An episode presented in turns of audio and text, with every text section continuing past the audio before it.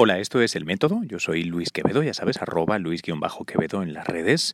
Y esto es el podcast en el que con una cadencia irregular te traigo historias, conversaciones, personajes en las que intentamos comprender un poquito mejor este mundo y nuestro lugar en él. La conversación de hoy ha sido, al menos personalmente debo decir, una absoluta delicia. Es un científico con el que había hablado ya en el pasado, él es Robert Zatorre, él está en la Universidad de McGill, en Canadá, y es un neurocientífico especializado, entre otras cosas, en la percepción musical y en las emociones, cómo reaccionamos emocionalmente a la música. La conversación de esta semana ha sido doblemente interesante porque no estaba hablando, como a veces hago, con el autor de una investigación o de un paper, que luego os contaré de qué trata, sino con el científico al que le han pedido que opine sobre ese paper y por tanto que tiene una versión un poco eh, menos partidista, más eh, contestada de los resultados. Eh, muy interesante. Bueno, algunos ya os sonará y si no os cuento, esta semana en Nature aparecía un artículo científico en el que eh, unos investigadores habían sometido una serie de, ensayos, de pruebas con eh, sonidos positivos o negativos, percibidos emocionalmente como positivos o negativos, a miembros de una tribu amazónica, los Chimane, que tienen bastantes eh, particularidades. La más interesante para el estudio es que tienen poca o muy poca conexión con Occidente y por tanto se los considera territorio virgen para la parte cultural, la parte de aprendizaje de gustos musicales. Y es que esta es una cuestión largamente debatida. ¿Hay algo físicamente o al menos biológicamente predeterminado que hace que nos guste un tipo de música o un tipo de acordes o sonidos por encima de otros y que nos disgusten los que no son así o no, o es todo completamente cultural y educado. Es un poco el debate este clásico del nature contra nurture. En este caso, y por mucho tiempo, se había pensado que hay algo en el hardware, en nuestros genes, que nos hace amar las eh, relaciones eh, que físicamente son las clásicamente preferidas por la música occidental. Los acordes mayores, por ejemplo, nos parecen positivos, los menores negativos, y de eso no podríamos opinar mucho, eso es una realidad física. Bueno, eh, el paper que aparece esta semana viene a contradecir, según interpretan sus autores, esa noción y es que los chimane parece que no tienen preferencia entre acordes mayores o menores, no les parecen unos más positivos y risueños y otros más negativos y oscuros. Pero hay un poco de trampa, porque hay bastante miga y no poca interpretación sobre esos resultados. Por eso decidí, en lugar de hablar con los autores, hablar con Robert Zatorre, quien ha escrito esa pieza de opinión. Bueno, Dicho esto, él os explicará mucho mejor de qué trata todo esto, así que os pongo ya la conversación. Antes de arrancar, recordaros que el método, es un podcast, es un programa, es un proyecto perpetrado, ideado por mí, Luis Quevedo, arroba Luis-Quevedo Quevedo, sin ánimo de lucro. Es un orgulloso miembro de Cuonda, arroba Cuonda Podcast, la primera red de podcast independiente en español. Os animo a que le echéis una ojeada. Estamos en beta todavía, pero estamos empezando a sumar eh, algunos compañeros, algunos eh, programas muy, muy interesantes a la red que se lanzará en breve. Eh, si os ha gustado, si os gusta este podcast, por favor compartidlo en vuestras redes de preferencia, las que sean. Y para los más valientes, recordad que en nuestra web, elmétodo.fm, tenemos además un botón para donaciones. Os dejo ya con Robert. Hola, buenos días. Hola, ¿qué tal? ¿Qué tal, Robert? ¿Cómo estás? Bien, bien. ¿Me escuchas bien? Sí, perfectamente, ahora sí. De acuerdo. Quiero eh, hablar con, con, usted de este, de este artículo que, que, va a aparecer en, Nature, o que apareció en Nature, eh, creo, en, la tarde de ayer, em, que pone en jaque o pone en duda una de las cosas, si comprendo bien, que dábamos por sentada en, en esta divisoria del nature-nurture, de lo que es educación y lo que es naturaleza o biología eh, genéticamente codificada, con respecto a la música. ¿Nos podrías compartir cuál es la idea general de la pieza y luego entramos en los detalles? Sí, la, idea general es que estos investigadores del MIT estudiaron un grupo de personas, una tribu eh, en Bolivia, en la parte amazónica de Bolivia, y este grupo de gente tiene la particularidad de que están muy aislados y viven en un lugar donde prácticamente no tienen contacto con el mundo occidental. Y mm, por lo tanto eh, no han tenido mucha influencia o casi ninguna influencia en particular de la música occidental. Ellos tienen su propio sistema musical y es propio a ellos y no mm, tiene muy poca muy, poca influencia de, de, lo que es la música la que nosotros conocemos no como el sistema eh, armónicos de, la música. Entonces, me, me, me, contabas de alguna manera el, el, setup, ¿no? Tenemos esta, esta tribu que tiene poca o ningún contacto con lo que nosotros, nuestros cánones musicales, de nuestra educación musical.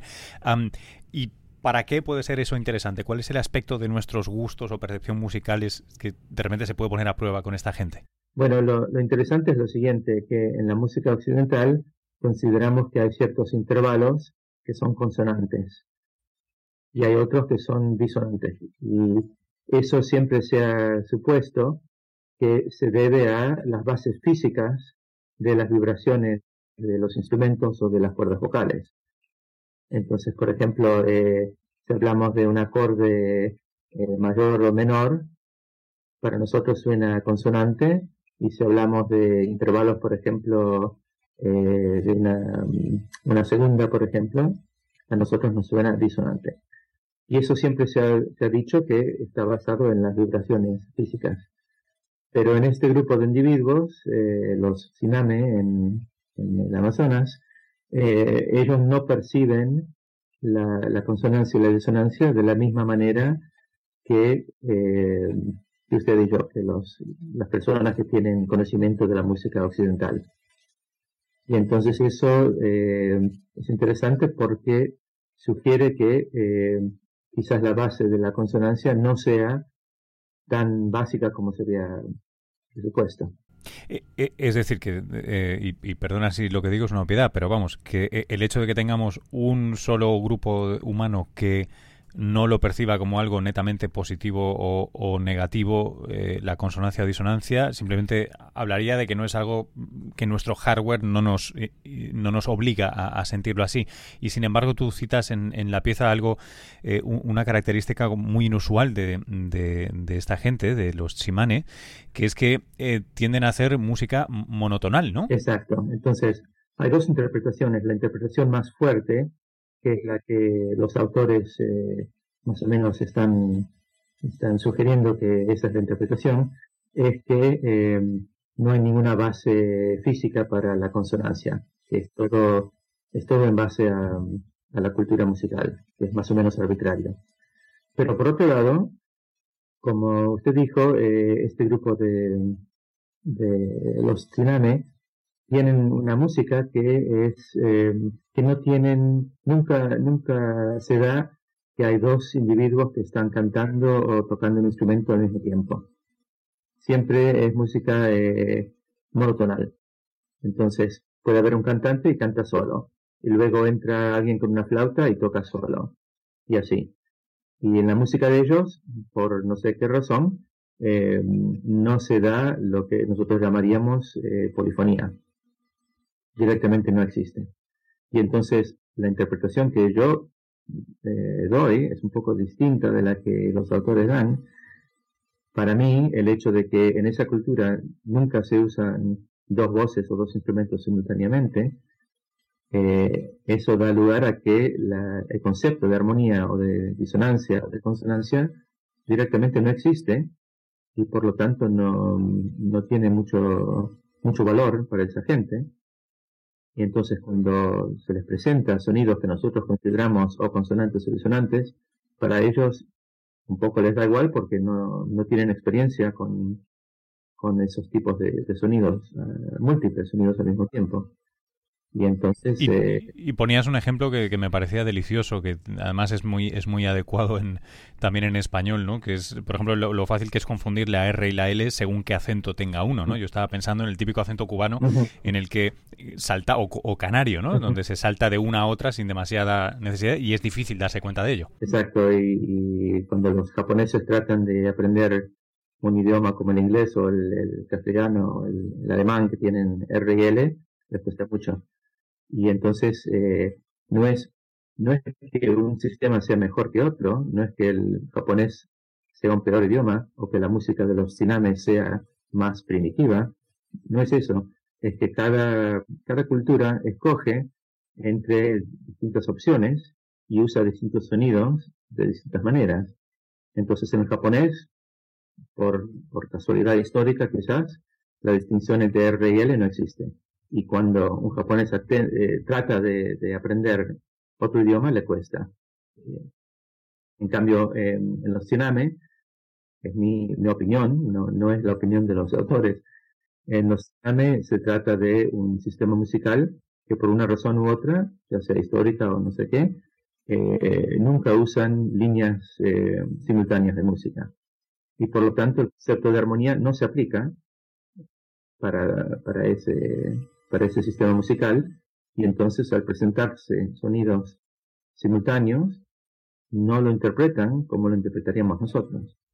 Eso no quiere decir, ni por un lado no, no quiere decir que, ellos no serían capaces de, de, aprenderlo quizás, y por otro lado, eh, no, para mí no quiere decir que lo que nosotros llamamos armonía es algo arbitrario porque el hecho es que hay otras culturas, hay muchas culturas que usan las mismas eh, armonías que usan el sistema occidental, no idénticas, pero hay puntos en común. Si uno toma la cultura musical árabe o la cultura musical eh, china, por ejemplo, eh, hay puntos en común, hay puntos de, donde la consonancia se considera parecida. Y eh, llegas incluso a, hablar de, eh, de resultados o de experimentos con macacos. Sí, y eso es interesante. Se han hecho estudios en, monos mirando a la corteza auditiva a ver cómo responden las neuronas en esos monos a sonidos que eh, o son bien consonantes o disonantes. Y hay diferencias, o sea que incluso el mono, que no tiene ninguna cultura musical, directamente no, la música no existe para el mono, y sin embargo eh, el sistema auditivo responde de manera distinta a los sonidos que tienen ciertas relaciones de consonancia o de disonancia. Y para mí eso indica que hay una base biológica sobre la cual la cultura puede actuar. En el caso de los siname, la cultura ha actuado de tal manera que esa distinción que existe biológicamente no es relevante, no es pertinente. Y entonces, eh, yo que es por eso que ellos no perciben la, consonancia o la disonancia como algo preferible o no preferible. Eh, Robert, eh, yo, yo, me planteaba, espero no decir una tontería, ¿no? Pero estaba intentando buscar una analogía que fuera fácil para alguien que no necesariamente entendiera de música o le, costara pensar musicalmente, ¿no? O, en sonido. Y me planteaba si de repente eh, no podía extender, ¿no? Ser suficientemente flexible como para decir, hay, hay lenguas o culturas, por ejemplo, que no tienen nombres particulares para colores particulares, a pesar de que la, no la retina, sino el cerebro de quien los percibe los vea, ¿no? O sea, el, el, el, el emparejar un nombre, el darle una corporeidad, digamos, eh, en, forma de palabra a un color, es bastante arbitrario, aunque nosotros tengamos los mismos inputs. ¿Estaría aquí pasando algo parecido, al menos con los Siname, la idea de que, de que ellos, como no le han puesto una palabra a lo que los demás sí tenemos una palabra para ello, eh, simplemente no lo perciben o creen no percibirlo? Es una pregunta interesante. Eh, habría, que, habría que pensarlo un poco. No sé si, si es simplemente el hecho de no tener el concepto, de no tener una palabra, o si es algo quizás un poco más... De, plasticidad, ¿no? No se entrenó en su día y se perdió. Sí, sí, yo, yo prefiero esa explicación de que todos los humanos son capaces de, usar la armonía, no, no, se ven obligados a usarla. Entonces, es igual que la R y la L.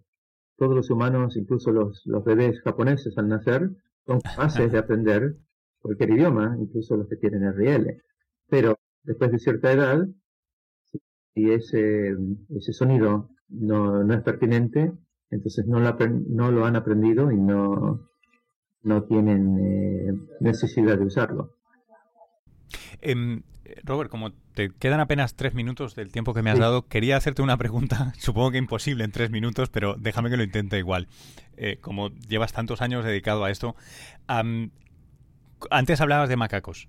Em, ¿Cuál es la diferencia entonces entre eh, un macaco que pueda percibir algo rítmicamente o yo que pueda percibir música en el mismo ritmo? ¿Cuál, cuál es la diferencia? O dicho de otro modo, ¿cuál es tu definición de trabajo de lo que es música? Ah, eso es un poco... Esa es dura. difícil.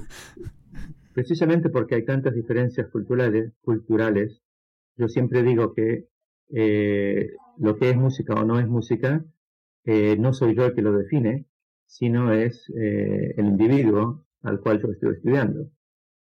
Entonces, si se trata de un músico tsiname, esa música, lo que ellos llaman música, será algo muy distinto de lo que puede ser un, un, músico, pues no sé, africano o un músico italiano. Cada uno va a tener una definición distinta. Y entonces eh, ahí es donde interviene la cultura eh, y, eso es quizás lo, el punto más interesante de todo este tipo de estudio, es tratar de comprender cómo, eh, cómo interviene la cultura con respecto a, al sistema nervioso, porque todos los humanos compartimos el mismo sistema nervioso. Tenemos los mismos oídos, tenemos el mismo cerebro pero ese cerebro tiene muchísima plasticidad, puede cambiar eh, según el, entorno eh, físico y cultural en, el cual se encuentra, y cada cultura usa como distintas, eh, distintos aspectos de, del sistema nervioso. Y de ahí donde surge la gran variedad que existe en toda la expresión cultural, ya sea en idiomas, ya sea en arte, ya sea en música. Hay, hay te hago la última, cuélgame por favor cuando, cuando puedas, pero es que me, me, quedo con una cosa en el tintero que es, em, eh, desde el punto de vista, eh, desde el punto de vista eh, evolutivo, em, cuando, cuando estamos hablando de música, sea con la interpretación o con el sesgo cultural que sea, em, ¿está aportando algún tipo de criterio de, fitness o simplemente es una especie de hijack de, de la música es lo que ha sucedido con, un, con, un, con una maquinaria que teníamos para otra cosa. Sí, sí. Porque es un fenómeno... Ah. Es una, es una buena pregunta. Em, y claro, yo, no soy, yo soy neurocientífico, no soy, eh, trabajo en, evolución, eh, en eso. Pero em, me gusta una, una opinión que hay un, psicólogo que se llama Ani Patel, para mí él tiene una buena teoría. Y él dice, bueno, es más vale una especie de, eh, de, como tú has dicho, de hijack, que existen todas las funciones necesarias para la música, se desarrollaron para otras, otras cosas. La habilidad de escuchar sonidos es importante para, para sobrevivir, para, para poder navegar, para poder cazar y demás la capacidad que tenemos de memoria, lo mismo, la capacidad que tenemos motórica para crear sonidos, también.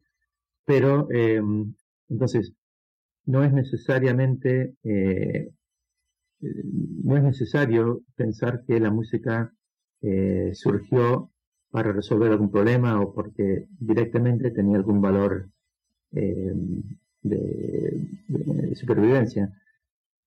Pero por otro lado, eso no quiere decir que una vez que se haya desarrollado, que no pueda ser útil. Y entonces, una vez que se desarrolló, aunque no, no hubiera sido eh, directamente por las vías evolutivas, eh, entonces sí puede, puede usarse y puede tener valor. Y, y, ya sabemos que la música sirve para comunicar emociones, para comunicar estados de ánimo. Y, y como nosotros cohesiona al grupo y o sea tiene, tiene, unas funciones muy interesantes no en, en, sociedades eh, exacto. no quiero llamar primitivas pero vamos más más eh, más antiguas. Pero incluso en las sociedades eh, modernas tiene la misma función. Y como nosotros los humanos somos muy sociales y nos interesa muchísimo comunicar y expresar emociones y estados de ánimo entre un individuo y otro si la música sirve para eso entonces tiene una función eh, súper útil. Qué interesante. Robert, muchísimas gracias y que acabe de ir muy bien el gracias viaje. Gracias a ti. Hasta luego. Hasta luego. Chao. Hasta aquí el episodio de hoy. Espero que lo hayáis disfrutado. Si es así, por favor, compartidlo en vuestras redes, eh, las que queráis, Twitter, Facebook, Instagram, no sé si incluso se puede en Snapchat. Demostrádmelo. Yo soy arroba luis-quevedo en las redes. Eh, recordad que este podcast, el método, el método.fm, es un orgulloso miembro de Cuonda Podcast, la primera red de podcast independiente en español. Si queréis conocer más, visitadnos en cuonda.com, el podcast en elmétodo.fm, donde encontraréis un botón para donaciones. Hasta la próxima entrega. Un abrazo.